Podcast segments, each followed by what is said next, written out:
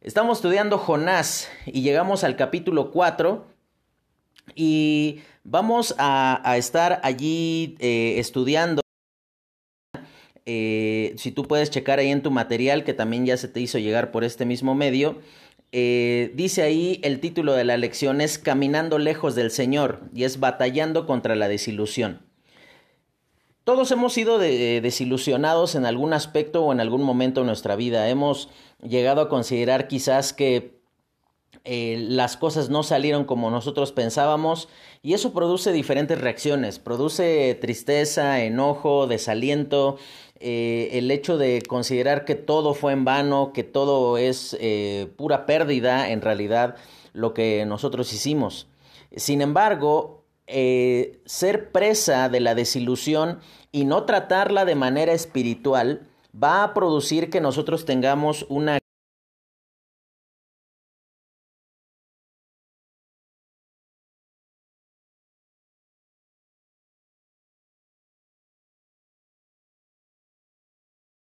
principio para recordar en tu material. Dice allí de la siguiente manera.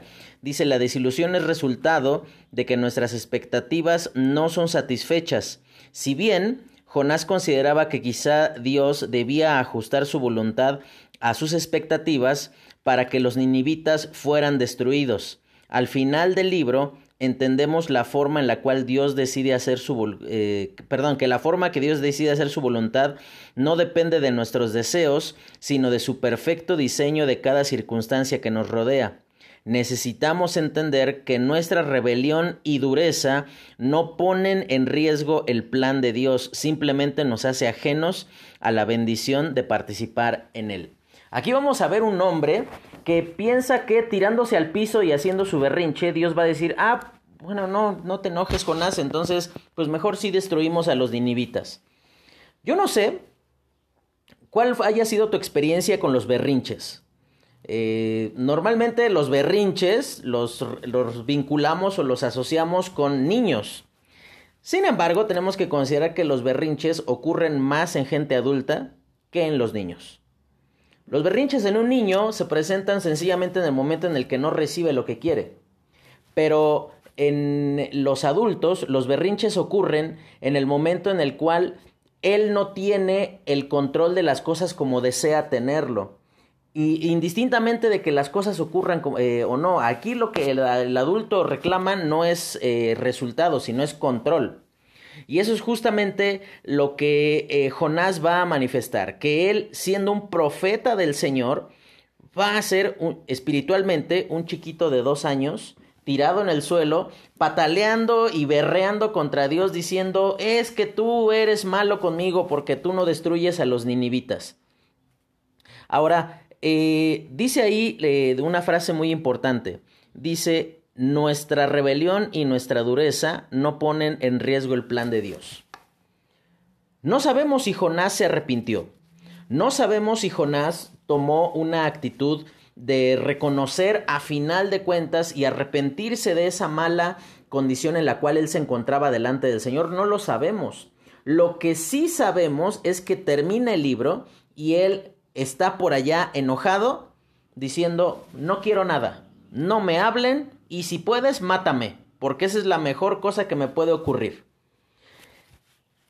Todos de una u otra forma somos berrinchudos, hermano. A lo mejor no te tiras al piso, a lo mejor no le dejas de hablar a la gente.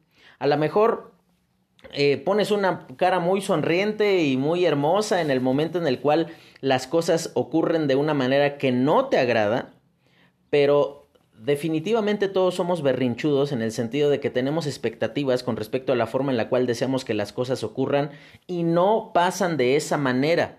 Y esa es justamente la, la, la, cuestión importante a través de la cual tú tienes que considerar, hermano, que esto no es cosa de que nuestras expectativas sean satisfechas, es cosa de que nuestra perspectiva sea alineada con la de Dios para entender que lo que Él hace es la mejor cosa que puede ocurrir. Y comienza ahí la lección y dice ahí en primer lugar, si tú puedes ir siguiendo tus diapositivas, dice, la comisión cumplida a medias, ahí entre paréntesis, dice, y el resultado. Dice Jonás siendo ajeno del arrepentimiento de los ninivitas. Y yo allí eh, muy particular que está ocurriendo eh, en este punto. Termina el capítulo 3 y Jonás está en una actitud de, de un berrinche total, de estar eh, allí enojado contra Dios. De hecho, la misma palabra de Dios nos dice que el que va en busca de Jonás por las condiciones en las cuales él se encuentra es Dios. Mira, en Dios permanentemente encontraremos a alguien que desea nuestra vuelta a la comunión, pero nunca encontrarás en Dios alguien que está rogándote para que tú aceptes lo que Él hizo. Hermano, tienes que considerar que Dios es el Señor por sobre todas las cosas. Y Él no le da cuentas a nadie de lo que Él hace. Dice en el libro de Daniel capítulo 4, el mismo Nabucodonosor eh, le, le, dice, eh, eh, dice las siguientes palabras. Él está en su trono, dice, y nadie detiene su mano diciéndole, ¿qué haces? Nadie puede estorbar la mano de Dios o llegar a un punto de decirle, oye Dios, como que ya te estás este, eh, yendo por otro lado, ¿no? Como que ya te estás, este, estás abusando de tu posición de ser Dios. Aquí vemos en primer lugar, dice, no hay reacción positiva de parte del profeta eh, por el arrepentimiento de Nínive. Aquí sencillamente termina el capítulo 3 Dice ahí versículo 10, y vio Dios eh, lo que hicieron, que se convirtieron de su mal camino, y se arrepintió del mal que había dicho que les haría, y no lo hizo. Aquí no vemos una actitud de quebrantamiento ante Dios, diciendo, Señor, no es lo que yo esperaba, es más, no es lo que yo quería, pero tú eres Dios. Tú eres lo suficientemente sabio, santo y justo para hacer tu voluntad, a pesar de que yo no la comparta, a pesar de que yo no quiera que las cosas funcionen de esa manera. En segundo lugar, dice que en medio de su desobediencia, Dios honra el mensaje, no el mensajero.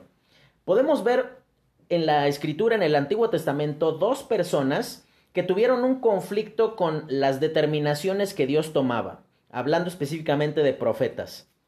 Uno es Jonás, y ves la reacción que él tiene, es de, de hacer su berrinche y de apartarse, patalear y esperar allá. Acuérdate cómo era cuando tú hacías berrinche cuando eras chiquito. El proceso del berrinche es lo siguiente. Hay una explosión de ira, de tristeza, de enojo y, y hay un, una manifestación externa, un pataleo y así te quedabas trabado, pero tú te ibas a un lugar apartado. ¿Y qué ocurre después del berrinche?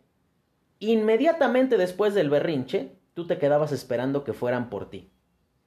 Te quedabas esperando que fueran a consolarte, que fueran a convencerte de que, bueno, mira, es que las cosas no pueden ser siempre como tú quieres.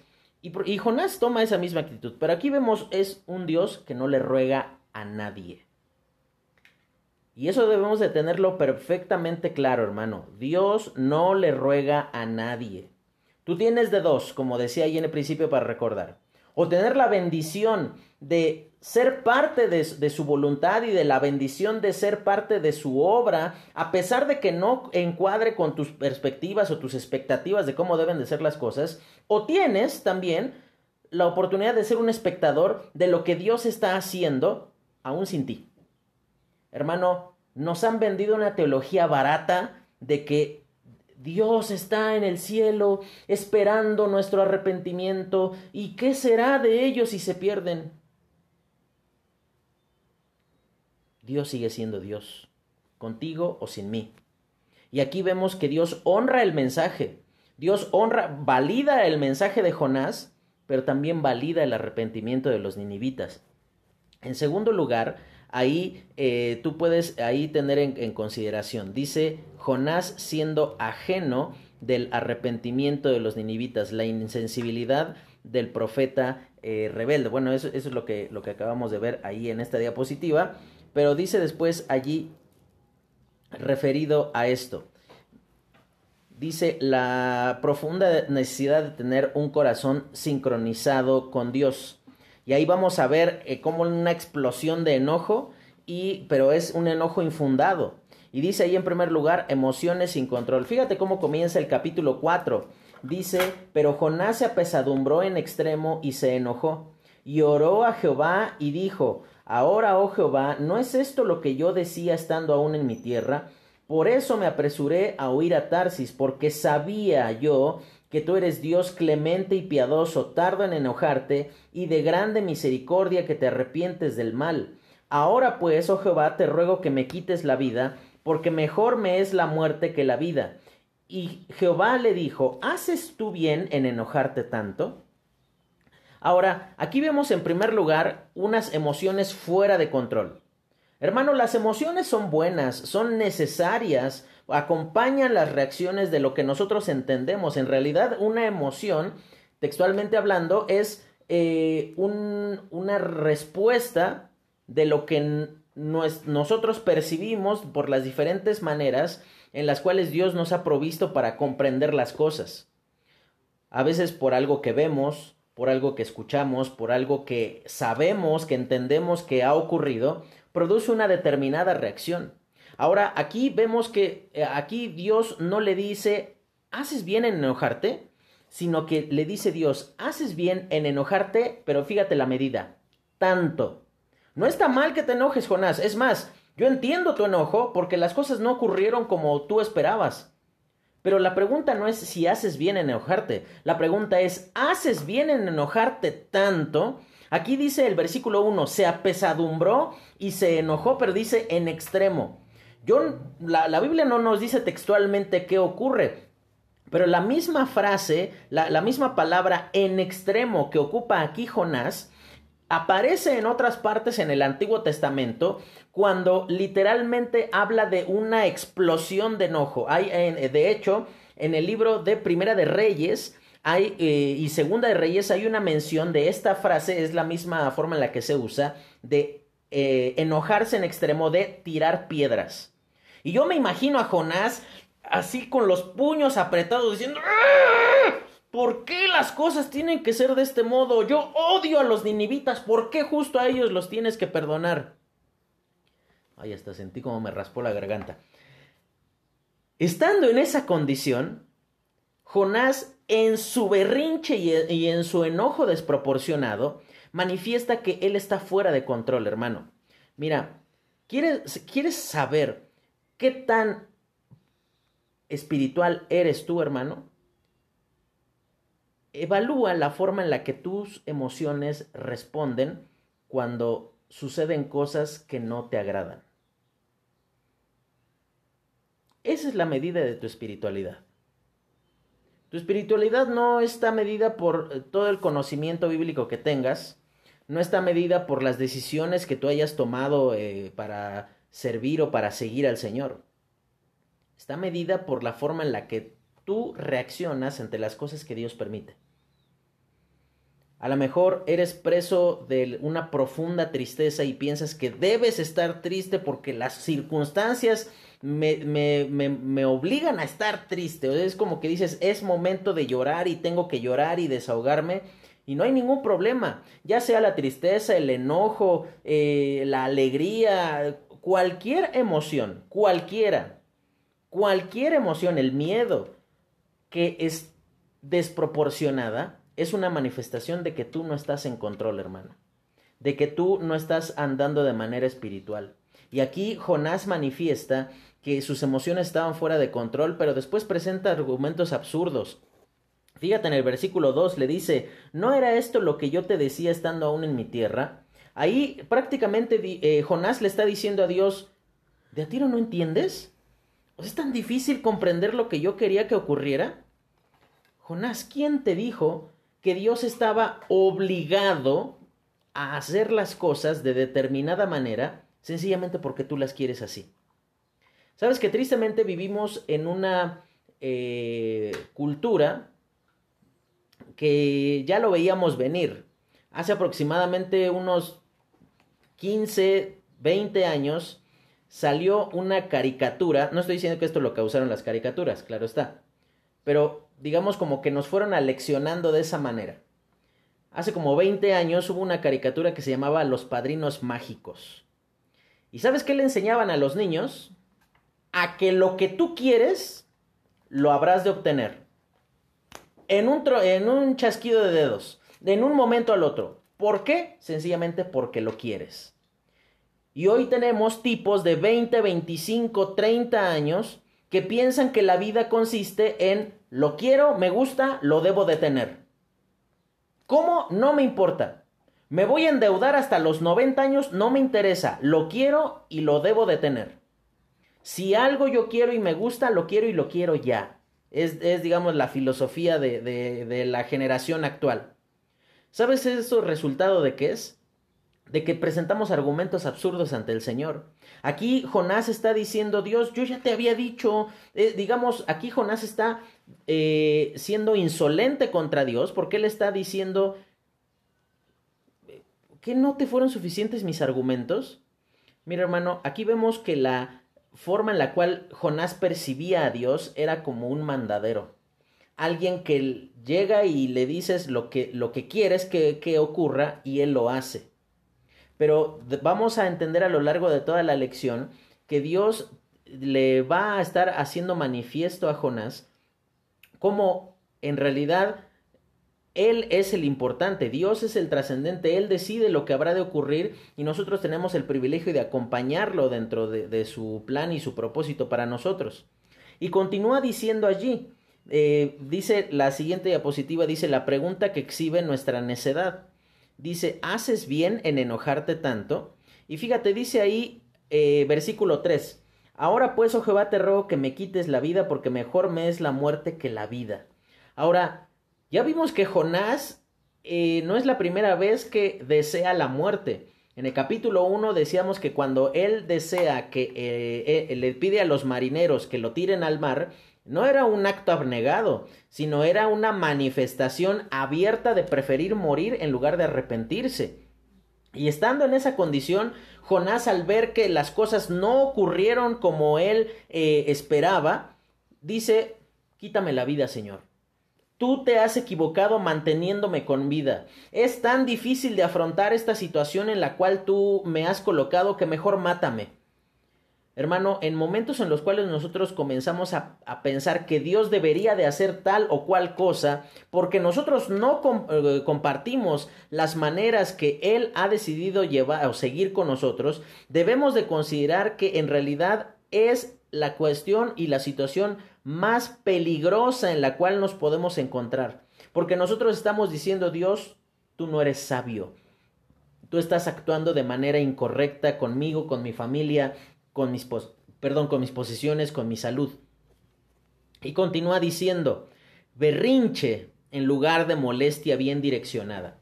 Aquí Dios no le dice, eh, Jonás, no te enojes, o está mal que te enojes. Mira hermano, de hecho, esto nos, nos presenta entonces una pauta por medio de la cual Dios coloca como algo posible, no estamos diciendo si es correcto o incorrecto, como algo posible enojarnos contra el Señor por diferentes cuestiones que Él ha decidido en nuestra vida. Señor, ¿por qué te llevaste a este familiar que yo tanto quería?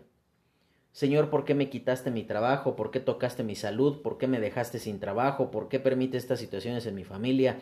La situación que sea. No está mal enojarse, hermano, es más, no está mal preguntar, no está mal cuestionar. Tú ves en el libro de Salmos, el salmista dice, voy a ir delante de Jehová y, expondré mi queja. Aquí el salmista no entendía por qué las cosas eran de ese modo. Pero aquí vemos a un hombre que en lugar de ir y preguntar por qué las cosas eran así, sencillamente se tira al piso, comienza a echarse tierra en la cabeza y a decir, mátame mejor, porque mejor es la muerte que la vida para mí. Y ahí entonces Dios le dice, ¿haces bien en enojarte tanto? Y quizás la pregunta de Dios para nosotros, hermano, en esta mañana es, ¿haces bien en estar tan lleno de miedo? ¿En estar tan alegre por cosas que no deberías estar alegre? ¿Haces bien en estar tan triste por estas circunstancias? ¿Haces bien en estar tan enojado? La emoción que esté gobernando tu vida en este momento, hermano. Esto no quiere decir que debemos de ser un palo, una, madera así eh, que, que no expresa ningún tipo de emoción. Aquí la palabra de Dios no está diciendo nada así.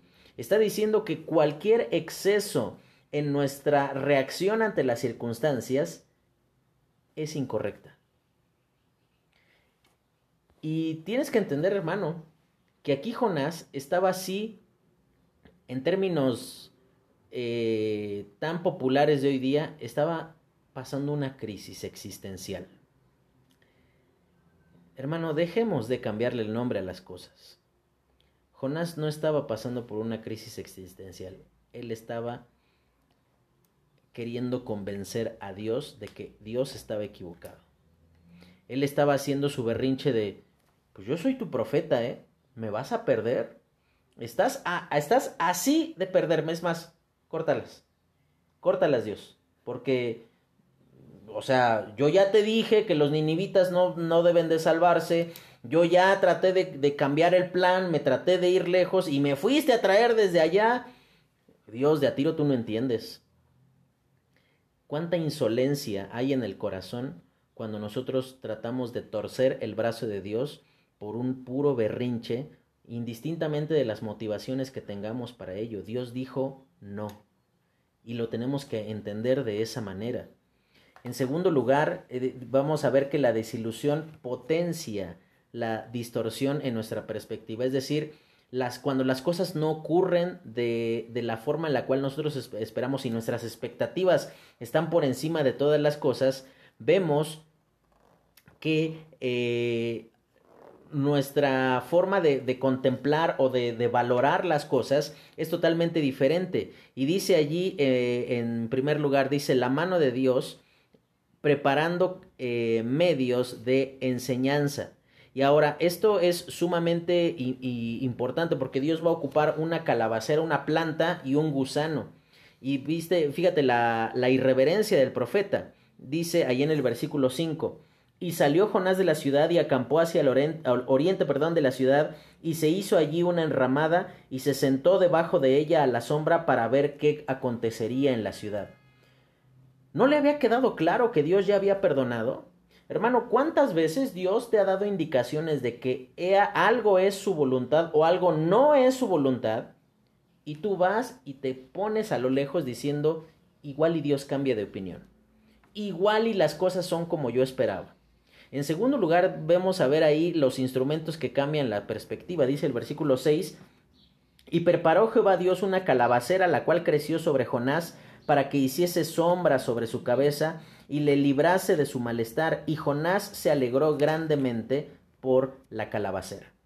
Y ahí vemos una, una cuestión totalmente desproporcionada. Jonás estaba alegre por la, por la preservación de su vida. Evidentemente hacía demasiado calor, entonces la calabacera le hacía sombra, le daba reposo. Eh, y aquí vemos a un hombre plenamente egoísta diciendo, con que yo esté bien, con que mis deseos sean satisfechos, con que las cosas ocurran como yo quiero, lo demás, que se queme el mundo, no importa. Aquí esto es lo que a mí me interesa.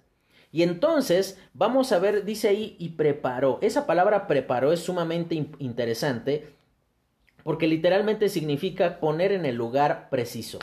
Es decir, en cualquier otra parte del territorio de Asiria podía crecer una calabacera, pero Dios la colocó en el lugar justo para darle una enseñanza a Jonás. Mira hermano, en el momento en el cual tú estás eh, rebelándote contra el Señor y estás esperando que Él cambie su manera de actuar por sencillamente porque tú lo deseas, no te extrañe que Dios prepare una calabacera. Que te haga pensar que finalmente las cosas van mejor, pero en realidad son una forma en la cual Dios desea corregir tu perspectiva. Aquí Jonás tenía que entender que valía más la vida de un ninivita de uno solo que se hubiese arrepentido que la de eh, la, eh, la calabacera que le estaba dando alivio a él. Aquí vemos cuán egoísta era este hombre porque consideraba que sus deseos eran plenamente suficientes para validar las malas decisiones y las actitudes que él estaba tomando. Aquí vas a ver cómo el enojo desproporcionado del profeta manifiesta su total necedad. Y dice ahí la siguiente diapositiva, dice el dominio absoluto de Dios. Y fíjate cómo dice en el versículo 7. Eh, Pero al venir el alba del día siguiente, Dios preparó nuevamente, Dios coloca en el lugar justo, el lugar específico, eh, un gusano, el cual hirió la calabacera y se secó. ¿De qué tamaño es un gusano? A lo mejor tú ves un gusanote, bueno, va, de este tamaño. Mira, hermano, ¿sabes a cuánto estás de ser corregido por Dios si tú te aferras a la necedad de tu corazón? Estás a la distancia de lo que mide un gusano. Dios está dispuesto a preparar los medios para traerte de nuevo a la comunión, a pesar de que sea algo que quebrante y que duela tu corazón, porque te dolerá más el resultado de vivir lejos del Señor que lo que te está doliendo, los medios que está Dios utilizando para traerte de nuevo a la comunión.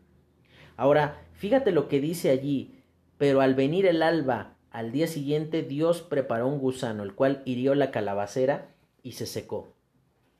Aquí no vemos, dice que llegó el ejército asirio y tomó eh, cautivo a Jonás.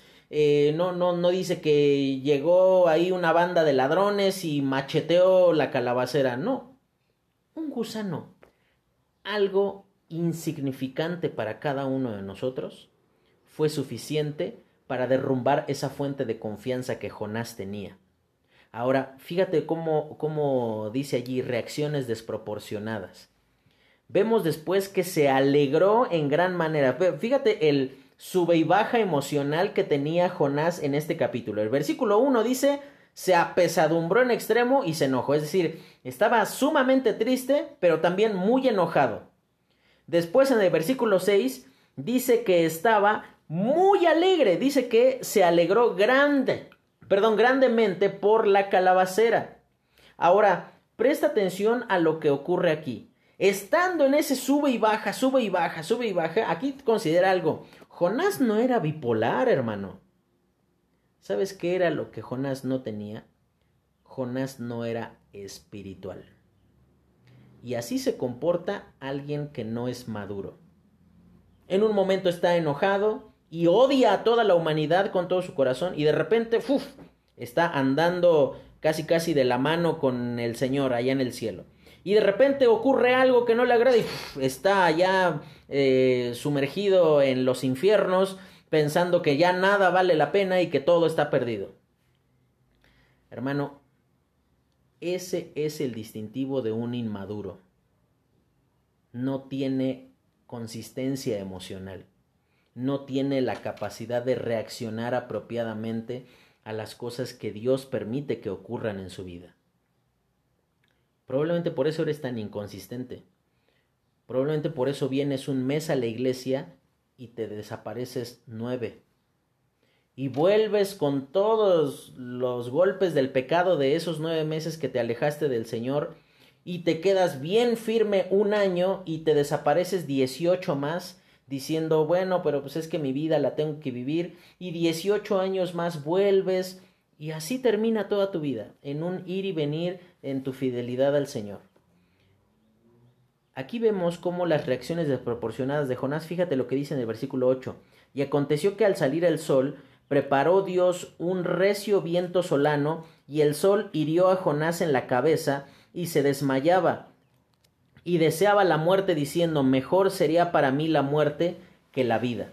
Es decir, aquí vemos un hombre, sí, evidentemente padeciendo físicamente, pero no era un padecimiento para que muriera.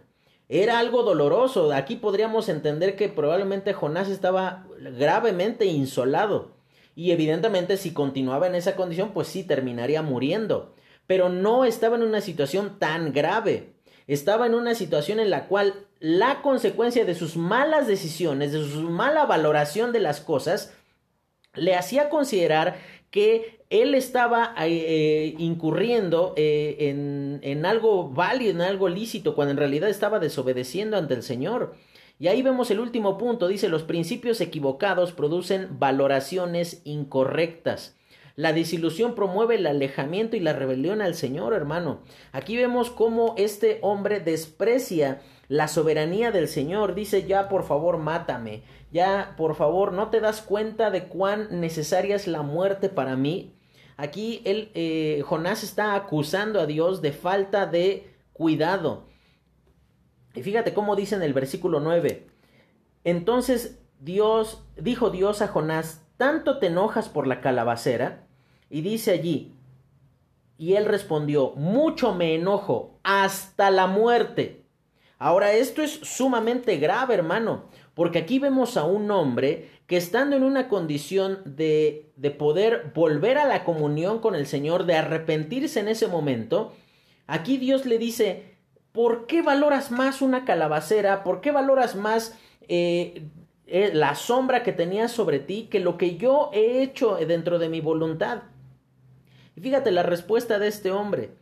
Dice, y él desprecia las oportunidades de parte de Dios, dice, hasta la muerte.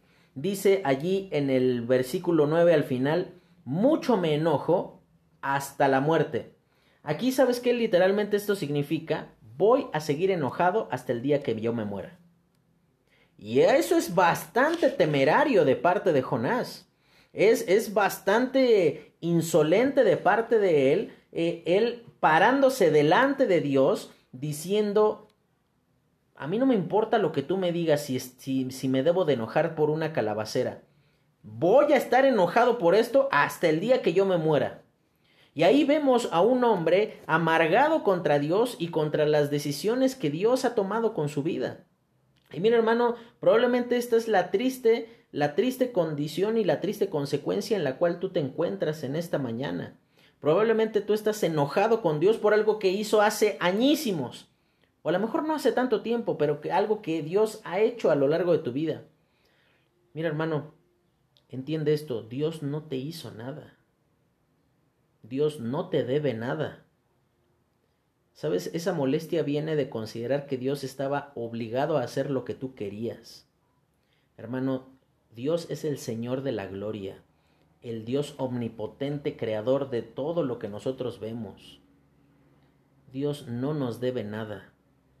Cualquier cosa adicional que Dios nos dé, además del infierno, es la pura gracia de Dios. En realidad lo único que merecemos es el infierno, hermano. Todo lo, demás que Dios nos dé eh, en lugar de eso es una muestra de su amor para con nosotros. Y termina allí, vamos a ver una exposición, una radiografía del amoroso corazón de Dios. Fíjate cómo dice allí el cuidado de Dios de las cosas pequeñas. Dice el versículo 10. Y dijo Jehová, ¿tuviste tu lástima de la calabacera en la cual no trabajaste, ni tú la hiciste crecer, que en espacio de una noche nació y en espacio de otra noche pereció? Aquí Dios le está diciendo, yo tengo cuidado de las cosas pequeñas. Ocupo pequeñas cosas para dar grandes lecciones. Piensa en esto, hermano. Todos a lo largo de nuestra vida tenemos una calabacera. Una cosa en la cual colocamos toda nuestra confianza. Y Dios, así con la tranquilidad, hizo lo siguiente. Listo, se acabó tu fuente de confianza. Probablemente era un negocio, una carrera, una buena salud, eh, un, grandes planes para el futuro. Pero hermano, si Dios derribó tu calabacera, es porque Dios desea que vuelvas a la comunión. Probablemente por estar atendiendo esa calabacera, eh, eh, tenemos que considerar que eh, por estar considerando eso, quizás tú dejaste de ser fiel al Señor, por eh, trabajar tanto dejaste de, asistir a la iglesia, por cuidar tanto a tu familia, dejaste de encaminarlos en el, en el servicio al Señor. Y Dios necesitó de un pequeño gusano para traerte de nuevo a la comunión. Hermano, deja de patalear en el piso. Deja de tirarte al suelo diciendo, pero es que tú mataste mi calabacera. Sí, yo la maté. Porque vivir lejos de mí, Jonás, es la peor cosa que te puede pasar.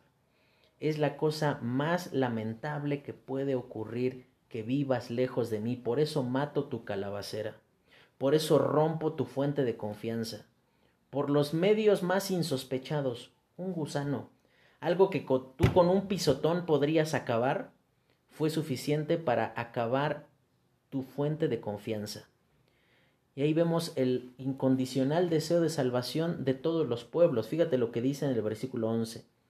Y no tendré yo piedad de Nínive, aquella gran ciudad donde hay más de ciento veinte mil personas que no saben discernir entre su mano derecha y su mano izquierda y muchos animales. Decíamos que entre profetas hay dos personas que no estuvieron de acuerdo con los métodos de Dios. Uno es Jonás. ¿Sabes el otro quién es? Habacuc. Habacuc se revela contra Dios diciendo, ¿por qué vas a ocupar un pueblo más malo que nosotros para castigarnos, a los babilonios?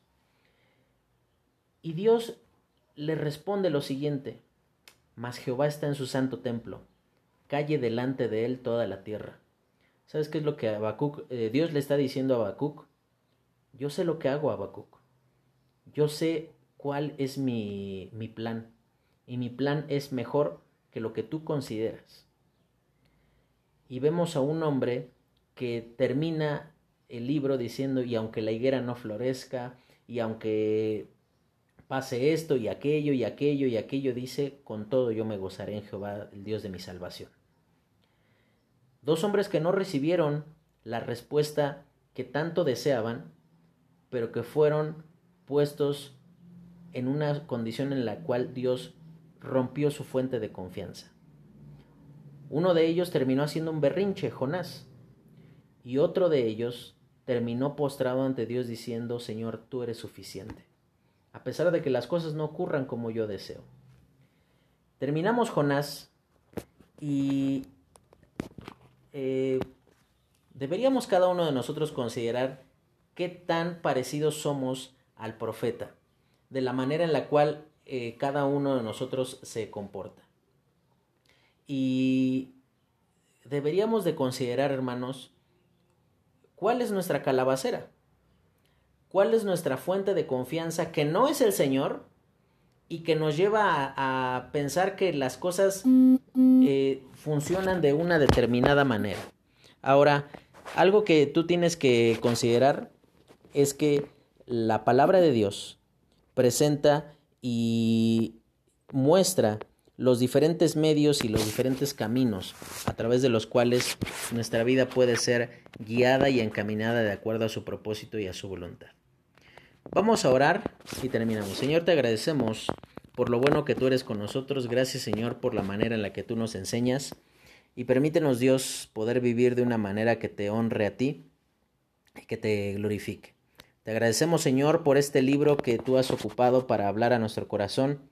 Te pedimos, Señor, que seas tú obrando nuestra vida, guiándonos a vivir de una manera honrosa delante de ti. Todo esto lo pedimos, Señor, y te lo agradecemos en Cristo Jesús. Amén. Eh, terminamos entonces, hermanos. Eh, a partir de la siguiente semana vamos a estar estudiando el libro de eh, Josué. ya ahí vamos a, poder estar siguiendo con este proceso de estar estudiando.